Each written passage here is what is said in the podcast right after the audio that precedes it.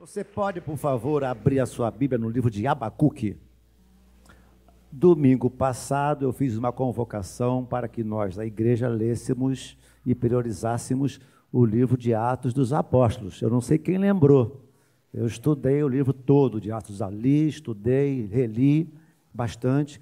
Eu, inclusive, havia preparado algo do capítulo 1 de Atos para compartilhar com vocês. Mas Hoje de manhã meu coração aqueceu pelo texto de Abacuque. Mas continuem lendo o livro de Atos dos Apóstolos. É um livro que enche a nossa alma. E o que, tá, eu, e o que eu separei de capítulo 1 fica para uma outra ocasião. Se você puder ficar em pé para nós lermos quatro versículos. Eu sou fã de alguns de alguns personagens bíblicos. Eu sou fã incondicional do centurião. Eu sou fã incondicional da mulher cananeia e sou fã incondicional desse profeta chamado Abacuque. Minha opinião, minha opinião, opinião minha, não li isso em lugar nenhum. Abacuque traz minha opinião, repetindo, a maior expressão de fé na Bíblia, segundo o meu entendimento. Porque você ter fé, o mar vermelho abrindo, é fácil. Você ter fé, tendo um benefício de alguma forma, é mole. Mas Abacuque diz: ainda que a figueira não floresça, não haja fruto na vide, no curral não haja gado, as ovelhas tenham sido arrebatadas do, do aprisco, e está tudo, tá tudo caótico ao redor. Todavia, eu me alegrarei no Senhor e exultarei no Deus da minha salvação. Eu, homem de fé. Chegar na eternidade e falar: Jesus, cheguei, cadê Abacuque? Fala assim, meu Jesus, cheguei, cadê Abacuque? Cadê a mulher Ciro Fenícia e cadê o centurião? Abacuque, capítulo de número 1, diz assim: Sentença revelada ao profeta Abacuque. Até quando, Senhor, clamarei eu e tu não me escutarás? Gritar-te-ei violência e não salvarás? Porque me mostras a iniquidade e me fazes ver a opressão? Pois a destruição e a violência estão diante de mim. Há contendas e o litígio se suscita. Verso 4. Por esta causa, a lei se afrouxa, a justiça nunca se manifesta, porque o perverso cerca o justo, a justiça é torcida. Cabeças curvadas. Meu Deus, obrigado por essa reunião familiar, gostosa onde nós temos tido o privilégio de termos comunhão contigo através da ceia.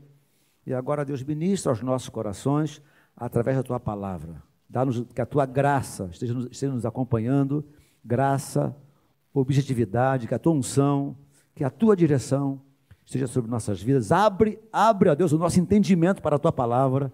Nós te oramos assim em nome de Jesus e todos disseram amém. Obrigado, tome seu lugar. Se quiser manter aberto em Abacuque, mantenha. Eu não sei, ao ler o texto, o que é que vocês acham, com que parece esse texto? Violência, iniquidade, opressão, contenda, litígio, a justiça se afrouxa, a justiça nunca se manifesta, o perverso cerca o justo, a justiça é torcida. Não parece Rio de Janeiro, Brasil, isso? Não parece, não? Não é retrato falado. E diante desses, dessa, diz aqui, sentença revelada, é uma revelação de Deus ao profeta Abacuque. E quando Deus revela o que está acontecendo nos escaninhos da sociedade Abacuque, ele simplesmente fica apavorado. Minha leitura é essa.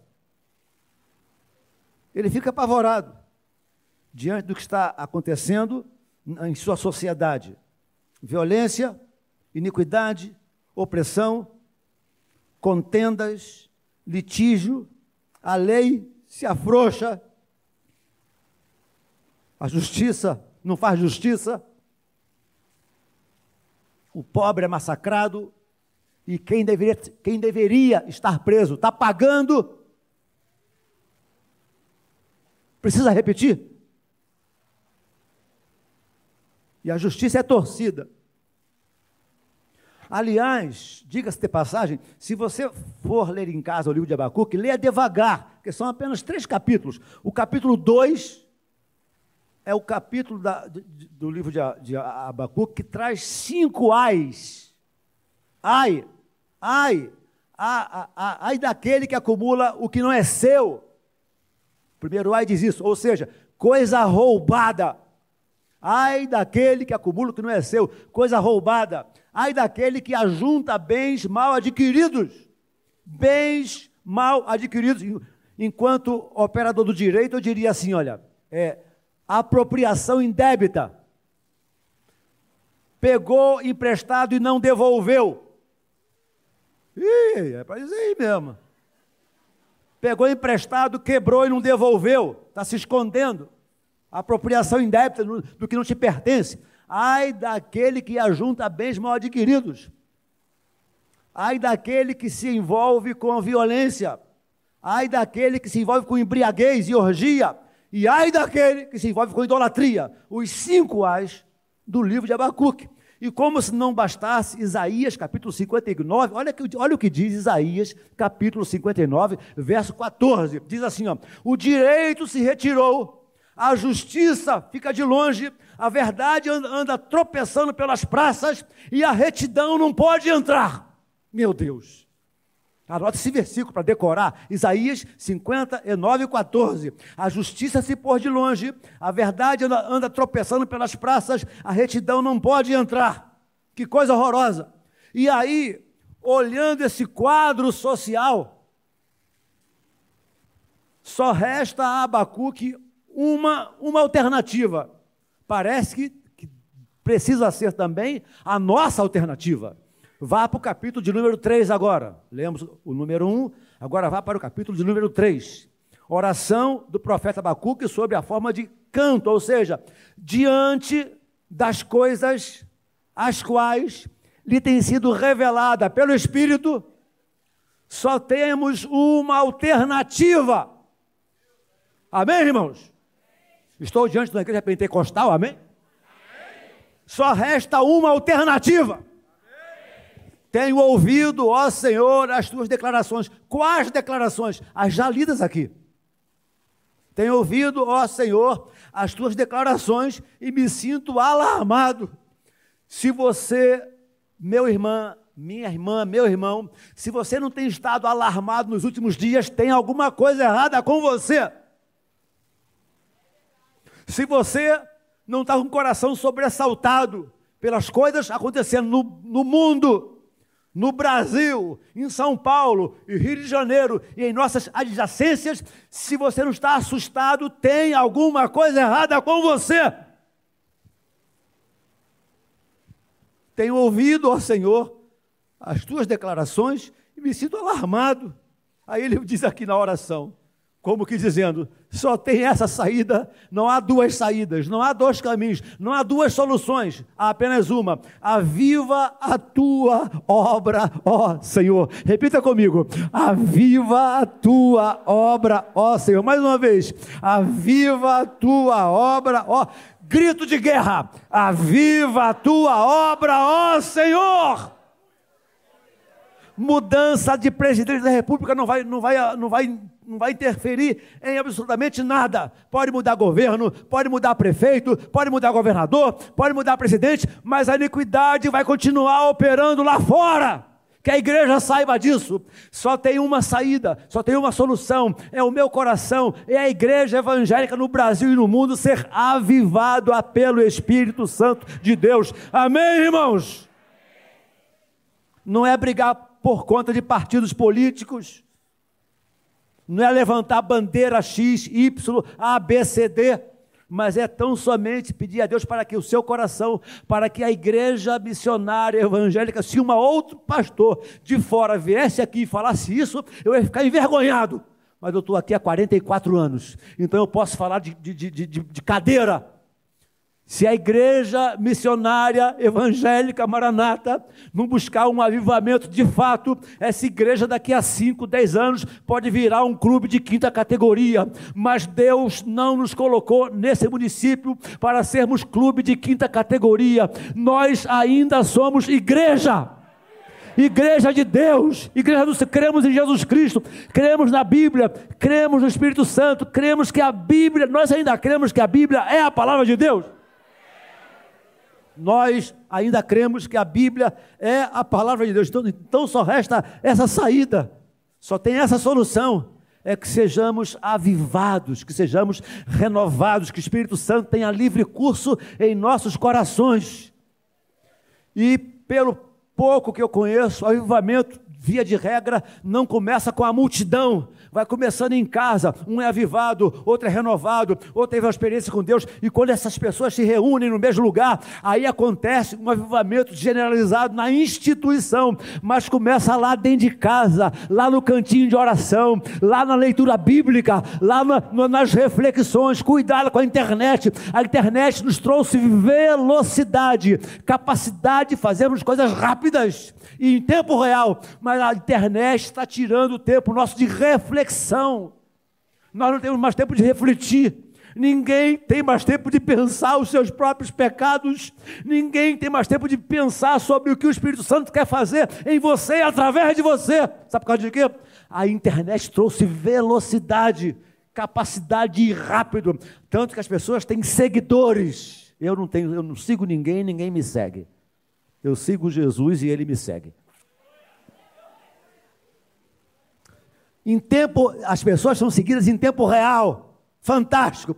Contudo, porém, todavia, está tirando da sociedade a capacidade de refletirmos, de pensarmos, de avaliarmos os nossos próprios pecados. Portanto, precisamos urgentemente entender que é, precisamos ser renovados para que a nossa alma a nossa alma não seja, não seja levada como roldão para esse mundo aí fora, cheio dessa, dessa violência, dessa falta de justiça. E aí nós temos que desejar Deus. Há uns 10 anos atrás, a nossa juventude cantava uma canção, eu, eu, eu, eu quero, vocês lembram disso? Eu quero Deus Sabe de uma coisa? Nós estamos precisando de novo almejar Deus, precisando desejar Deus, querer Deus, coisa séria com Deus. Eu quero é Deus, envolvimento com Deus, com obra de Deus, com o reino de Deus. E reino, reino, por favor, me ouça, vou falar alto e bom som. Reino de Deus não se resume em uma reunião domingo de manhã. Reino de Deus é todo dia, é domingo de manhã, é segunda, terça, quarta, quinta, sexta, sábado, domingo e Deus de novo, irmãos irmãos. É todo dia, é toda hora, todo momento, é todo instante. É no trabalho, em casa, na rua, na refeição, na feira, no ônibus. Reino de Deus. Reino de Deus. Desejar Deus como suspira. Olha o que o salmista diz. Eu, eu tenho vergonha até desse texto. Como suspira a corça pelas correntes das águas, assim por ti, ó Deus, suspira a minha alma. Eu li esse texto várias vezes, eu li esse texto dezenas de vezes, fico dizendo: a minha alma ainda não está almejando Deus dessa forma. Nós precisamos almejar Deus dessa forma. Do contrário, os nossos corações ficarão azedos, da mesma forma que os corações lá fora estão azedos, pessoas oprimidas, deprimidas, angustiadas os consultórios dos psiquiatras estão lotados, inclusive, de crianças. Criança que não tem mais tempo de ser criança. O, um dos primeiros livros que eu li, eu tinha mais, entre 14 e 15 anos de idade, chamado Meu Pé de Laranja Lima. Alguém leu Meu Pé de Laranja Lima? Se não leu, você não sabe o que está perdendo. Meu Pé de Laranja Lima, eu li, tinha 14 para 15 anos de idade.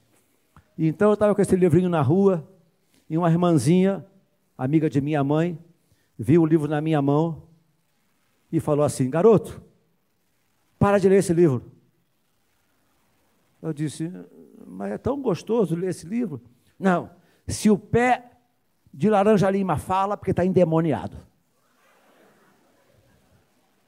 A gente ri, mas é para chorar. Sabe o que é isso? Tirando a alegria da criança de ser criança. Eu nunca conversei com o pé de laranja lima, mas toda semana eu converso com o mar. Olho para o mar e digo: Deus, obrigado por essa criação maravilhosa. Parece que as ondas, elas são como que acordes aos meus ouvidos. Ficou bonita essa agora. eu nado e paro lá no mar e recito algumas, alguns textos que eu sei de cabeça. Estamos precisando parar um pouquinho e olhar para o horizonte, não para adorar o mar, não para adorar o sol, mas para refletirmos na grandeza que é o nosso Deus. Suspira como suspira a corça pelas correntes das águas, assim por ti, ó Deus, suspira a minha alma. Precisamos desejar a Deus. Segundo Salmo, Salmo 63. Ó Deus, Salmo 63. Ó Deus, a minha alma tem sede de ti. Olha o que, olha o que ele vai dizer. A minha alma, o meu corpo te almeja, o meu corpo te deseja, como uma terra árida exausta e sem água. Vocês estão vendo aí ah, lá o, lá o, o Amazonas desertificando. O Amazonas, acredite se quiser, o Amazonas está desertificando e a terra está sedenta de água. E ela fica toda toda toda tricotada, toda partida, craquelada.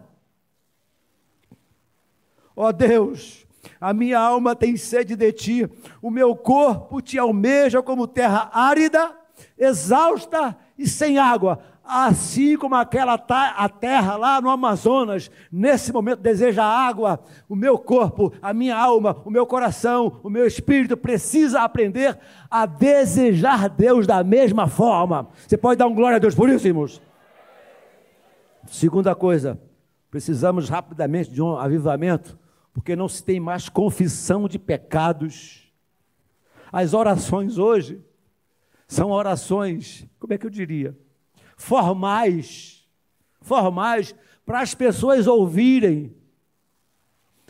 Eu ouvi uma coisa, eu não sei se foi aqui nesse púlpito ou na Tijuca, de um pastor, é Bibo, Bibo, Bibo Talks, Bibo, Bibo, pastor Bibo, ele é, de, ele é da mídia. Ele falou uma coisa que eu nunca mais me esqueci. Eu só vou repetir, eu só vou falar, porque foi ele que falou, eu não falaria. Tá bom? Ele falou em público, quem viu, ouviu, ouviu. Eu só vou falar porque eu ouvi dele. E ele falou assim: olha, Deus não está minimamente interessado em suas reuniões formais. Aí ele, ele continua dizendo assim: ó, Deus quer ouvir orações sujas. Sujas. Quais são as orações sujas que ele estava se referindo? Se eu dissesse isso, ia ganhar pedrada de 12 pessoas no mínimo. Mas foi ele, não foi eu, não foi ele, tá bom? Joga pedra em mim, não. Quais são as orações sujas? Deus, eu pequei. Deus, eu errei. E Davi diz no Salmo 51: Compadece de mim, ó Deus, a culpa é minha, eu errei, fiz o que não deveria ter sido feito, falei o que não deveria ter sido falado. Avivamento passa por esse processo, e enquanto estivermos apontando pecados uns dos outros, Satanás está aplaudindo. O apóstolo Paulo chega a dizer o seguinte: Se vós, porém, vos mordeis, vede que não sejais mutuamente destruídos. Olha a expressão de Paulo. Se vós, porém, vos devorais e mordeis uns aos outros, vede que não sejais mutuamente destruídos. Deus não me dá a mínima autorização para apontar os seus pecados. Repetindo, Deus não me dá a mínima autorização para apontar os seus pecados. A autorização de Deus para nós é: de que, pois, se queixa o homem vivente? Vocês podem completar? De que, pois, se queixa o homem vivente? Queixe-se cada um dos seus próprios pecados. Se queremos avivamento, primeiro precisamos desejar a Deus. Segundo, precisamos confessar pecados, orações sujas, errei, eu tive vontade, a minha, a minha cabeça está fermentada, eu estou podre por dentro, me ajuda, Senhor, tem misericórdia de mim, ó Deus.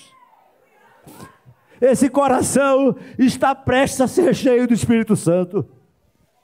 Foi o que Jesus disse: O fariseu orou de si para si, dizendo: Eu dou o dízimo, eu venho à reunião três vezes por semana e não sou comecei pecador. Só que o pecador se sentia tão pecador que não levantou a cabeça, não se considerava digno de levantar a cabeça do altar, com a cabeça curvada, batia no peito e dizia: Tem misericórdia de mim, que sou pecador. Palavras do Senhor Jesus, desceu justificado. O pecado é meu, eu errei, a culpa é minha. Salmo 51 todo, Salmo 51 diz isso: apaga as minhas transgressões, purifica-me do meu pecado. Olha o que ele diz, o verso 3: O meu pecado está sempre diante de mim. Pequei contra ti, fiz o que é mal perante os teus olhos. É só comigo. Eu pisei na bola, eu errei. Deus não espera de nós que a gente não peque.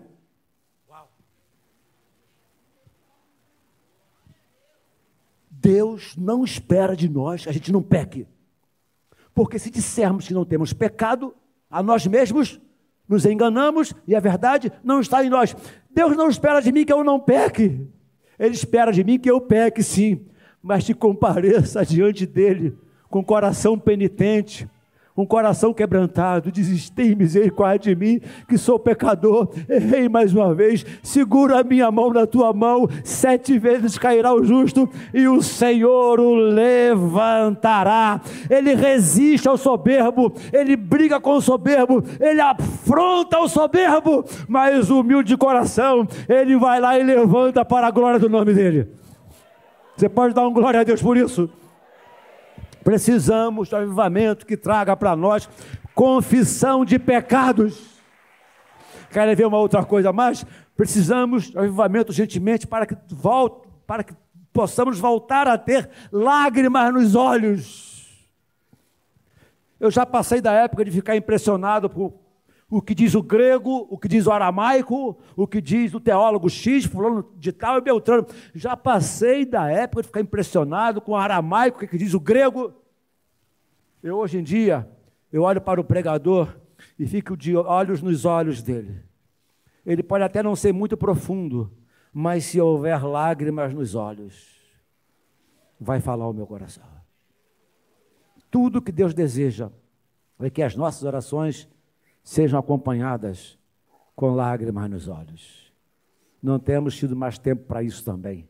Por isso é que existe a convocação de Joel Congregai meu povo, santificai meu povo, chame, chame os presbíteros, chame a sociedade, chame o noivo, chame o sacerdote. E o, o profeta Joel vai dizer assim: ó, chorem sacerdotes, chorem pastores, chorem diáconos, chorem professores, chorem crianças, chorem jovens, adolescentes, igreja de Deus, chorem os mais velhos, chorem, chorem, sacerdotes, chorem os ministros no altar. Por quê? Porque Jesus voltará muito breve. Muito breve. Breve, muito breve, Jesus voltará. Deus, então, ainda deseja ver as nossas lágrimas, recolher as nossas lágrimas. Davi disse, Salmo 58, 56. Salmo 56. Recolheste as minhas lágrimas no teu odre. Há quem diga que odre ou odre era destinado a guardar líquido precioso. Recolheste as minhas lágrimas no teu odre. Não estão elas escritas no teu livro? A resposta óbvia é: sim, as nossas lágrimas ainda têm poder de escrever no livro de Deus. Poderia citar também Isaías 38, quando Ezequias vai orar depois, depois da sentença de morte, virou o rosto, rosto para a parede, vocês sabem disso, e chorou muitíssimo. E Deus, então, depois de haver dado uma sentença de morte, Deus diz para o profeta: volta lá, muda a mensagem. Olha o poder das lágrimas. Deus usou um profeta, diria eu, grifo meu, de envergadura chamado Isaías. Isaías vai lá, diz que ele vai morrer. Da cama ele não sai a não ser para a sepultura. Isaías foi lá, fez o que Deus mandou. Só que Ezequias virou o rosto para a parede, humilhação, e chorou muitíssimo, quebrantamento. Como que Deus tocando no ombro do profeta, volta lá, volta lá e dize a Ezequias: Vi as tuas lágrimas e ouvi as tuas orações. Olha que coisa, isso não te conforta, não. O nosso Deus ainda é um Deus que vê as nossas lágrimas, Ele vê as nossas lágrimas e Ele ainda recolhe as nossas orações. Nem tudo está perdido, Ele ainda recolhe as nossas lágrimas e ainda ouve as nossas orações. Vai lá e diz a Ezequias: Vi as tuas lágrimas e ouvi a tua oração. Salmo 126, me vem a cabeça agora. Os que com lágrimas semeiam, com júbilo ceifarão. Quem sai andando e chorando enquanto semeia, andando e chorando. Diga comigo, andando e chorando. Tem que investir tempo de oração. Os que com lágrimas semeiam, com júbilo ceifarão. Salmo 126, os dois últimos versículos. Os que com lágrimas semeiam, com júbilo ceifarão. Quem sai andando e chorando enquanto semeia, voltará com alegria, trazendo os seus feixes, desejar Deus, confissão de pecados e lágrimas nos olhos. Do contrário, os nossos corações vão se transformar em corações azedados por causa das desventuras sociais acontecendo ao nosso redor. Precisamos de um avivamento urgentemente para que restaure em nós o desejo da Bíblia. As lideranças sérias nesse Brasil convoca com seriedade a igreja para voltar à Bíblia, voltar à leitura bíblica, voltar a desejar, desejar arder. Foi o que Pedro disse, né? Desejai ardentemente, como a crianças recém-nascidas, o genuíno leite espiritual, para que por meio dele vos seja dado crescimento para a salvação. Quem não lê Bíblia não cresce para a salvação. Repetindo, quem não ler a Bíblia não cresce para a salvação. Vai ser um crente nanico de, como diz o pastor Sidaco, desgraçadamente salvo, mas não cresce, não tem experiência, não tem, não tem, não tem como testemunhar, falar, porque nada acontece com ele, porque ele, ele não amadureceu, ele não cresceu, ele não, ele não se aproximou de Deus através da Bíblia. Precisamos de avivamento que nos faça retornar e desejar ardentemente. Olha o que Pedro diz: desejar e ardentemente, como a crianças recém-nascidas. Eu pedi semana passada para que nós lêssemos o livro de Atos dos Apóstolos. Atos dos Apóstolos tem 28 capítulos. Se nós lêssemos quatro capítulos por dia em uma semana, 7 vezes 4, 28, está certinho. Se nós lêssemos, se nós lermos quatro capítulos do livro de Atos por dia, em uma semana, você leu o livro de Atos todos. Agora, se, todo. Agora, se você tem hábito de leitura, você consegue ler, a minha leitura pelo menos, em duas horas e meia. Tem que ter tempo, tem que ter disciplina, tem que acordar cedo e dormir tarde. Se você quiser saber no teu ouvido que horas eu fui dormir, que horas eu acordei, pode me procurar depois que eu falo para você no teu ouvido. Aqui no público não vou falar não. Tem que dormir tarde e acordar cedo. Tem que ter disciplina. Tem que abrir mão de algumas coisas. Desejai ardentemente. Deseja-se ardentemente o WhatsApp, deseja-se ardentemente o, o Instagram, deseja-se ardentemente TikTok, eu não tenho, nem, não tenho a mínima ideia do que seja isso. Não tenho a mínima ideia do que seja isso. Nunca meu dedo escorregou nesse negócio. Não tenho esse aplicativo no meu telefone. Aliás, meu telefone só tem um aplicativo que é o de tirar fotografia. Não é aplicativo não, né? É a máquina fotográfica. Cuidado. Eu já vi gente desesperada na rua. Desesperada na rua. Saiu do portão porque esqueceu o telefone em casa quer, ver, quer deixar um sujeito angustiado, é ele chegar na. Cadê o telefone? O telefone, o telefone. ele fica doente. Ele fica.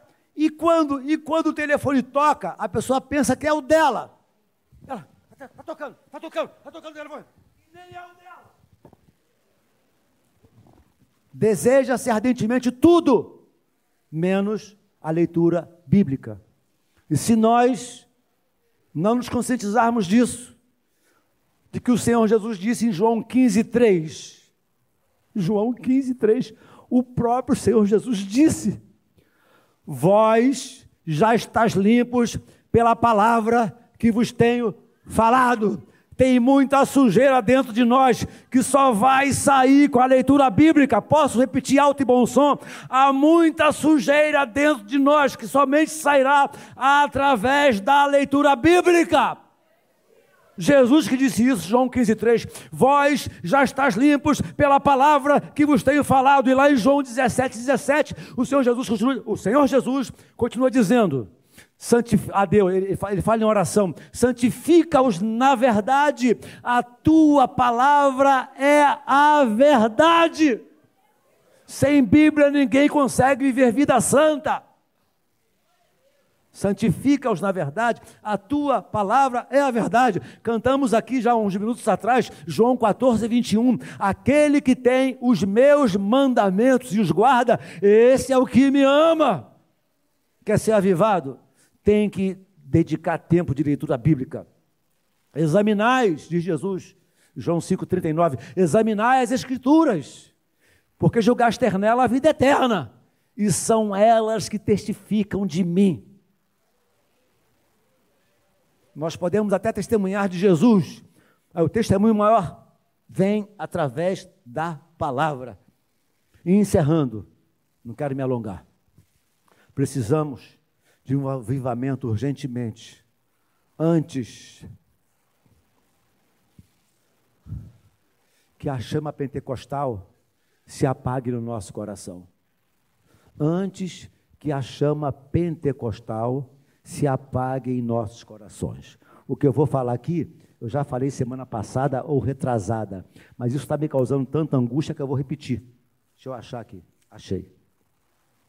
Precisamos de, de um avivamento urgentemente, para que a chama pentecostal não se apague. alguns anos atrás, eu me lembro perfeitamente da noite em que Deus acendeu uma chama pentecostal no meu peito, no meu coração. Dá um glória. Você lembra o dia que acendeu uma fagulha pentecostal? Você lembra? Você lembra disso? Você lembra disso? Acendeu uma fagulha pentecostal dentro de você. E começou a surgir paixão, paixão, paixão por Bíblia, paixão por evangelismo, paixão pelos cultos. Cá entre nós, estou vendo lá atrás a Rosângela. Rosângela é membro dessa igreja há 45 anos. Qual foi a vez que você foi no culto porque tinha um evento? Ninguém, nós não íamos a culto por causa de evento. Nós íamos ao culto para louvar e adorar a Deus para buscar batismo com o Espírito Santo. Amém, queridos? Para ser cheio do Espírito Santo, para que Deus curasse a nossa alma. Precisamos urgentemente de um avivamento para que, antes que a chama pentecostal apague no meu peito, no seu peito, em nossos corações, e a igreja missionária evangélica maranata, igreja pentecostal, se torne apenas uma igreja alegre. Se outro dissesse isso, de fora eu ficaria também aborrecido, mas eu posso falar. Uma igreja alegre. E Deus nos levantou para sermos muito mais que uma igreja alegre, e sim uma igreja cheia do Espírito Santo. Precisamos urgentemente de um avivamento para que a chama pentecostal não se apague. Diz lá Tessalonicenses, não apagueis o espírito. Eu li um livro chamado O Deus Esquecido. Alguém leu esse livro? Deus Esquecido. Sabe quem é o Deus Esquecido? É o Espírito Santo. Não apagueis o espírito. Não desprezeis profecias. Talvez pelo fato de haver muitas notícias, muitas profecias falsas por aí, nós, com medo, com receio, com excesso de zelo, acaba coibindo o verdadeiro. Pois bem, não é pelo fato de uma nota de dólar ser falsa que todas as demais notas serão falsas. Há profetas falsos por aí? Ah, sim, há profetas falsos, mas há muitos profetas cheios do Espírito Santo de Deus, irmãos. Portanto, não apagueis o espírito, não desprezeis profecias. Aí eu ia ler o que está me apavorando já há uns 15 ou 20 dias. Richard Halverson, capelão do Senado norte-americano. Li isso num livro. No início, a igreja era a comunhão de homens e mulheres em oração, centrados num Cristo vivo. Ao chegar na Grécia, a igreja tornou-se filosofia. Ao chegar em Roma, tornou-se cultura. Ao chegar nas Américas, nos Estados Unidos, tornou-se empreendimento e negócio. Ao chegar no Brasil, virou evento. Pois bem, eu espero que vocês valorizem o estarem aqui, não apenas por causa de eventos que possivelmente serão programados ao longo dos anos, mas porque a presença de Deus se faz neste lugar. Tem gente que só vai se a Cassiane for, não é o meu caso. Quem, tem gente que só vai se o Sérgio Lopes for, até briga na porta da igreja. É porque eu não sei o nome dos cantores de hoje, só sei o nome dos cantores antigos.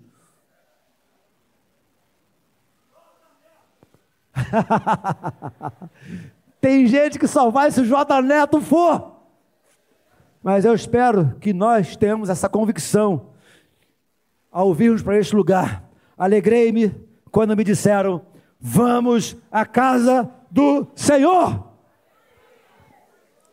Precisamos de avivamento gentilmente que nos faça voltar lá atrás. Era o último, mas tem mais um na cabeça. Que nos faça voltar lá atrás e que possamos nos lembrar onde nós paramos, onde que caímos. Volta à prática das primeiras obras. Volta a orar como orava, volta a evangelizar como evangelizava, volte a perdoar como perdoava. Lembra-te, diz Apocalipse 2,5: lembra-te, pois, de onde caíste. Aquele envolvimento lá atrás ficou para trás, está na hora de sermos restaurados e renovados, para que o nome de Jesus continue sendo glorificado em nós e através de nós. Tenho ouvido as suas declarações, ó Senhor, e me sinto alarmado. Não quero ser profeta do caos, não sou, nunca fui, nunca serei profeta do caos. Mas a tendência social é de piora. Por quê? Repetindo, a verdade está tropeçando nas praças.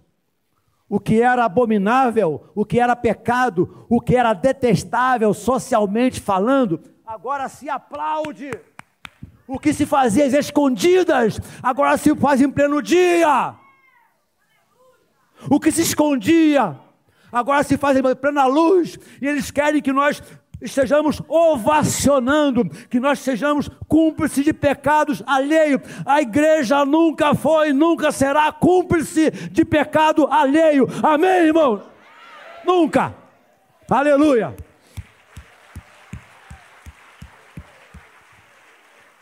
O que era pecado, o que era errado, virou justo, honesto e decente. Isso é um engodo, isso é mentira. Tenho ouvido, ó Senhor, as tuas declarações, eu estou apavorado. Pois bem, só tem uma saída: aos pés da cruz, confissão de pecados, oração, buscar Deus, desejar Deus e que o Espírito Santo tenha liberdade para agir em nós e através de nós. Amém, irmão?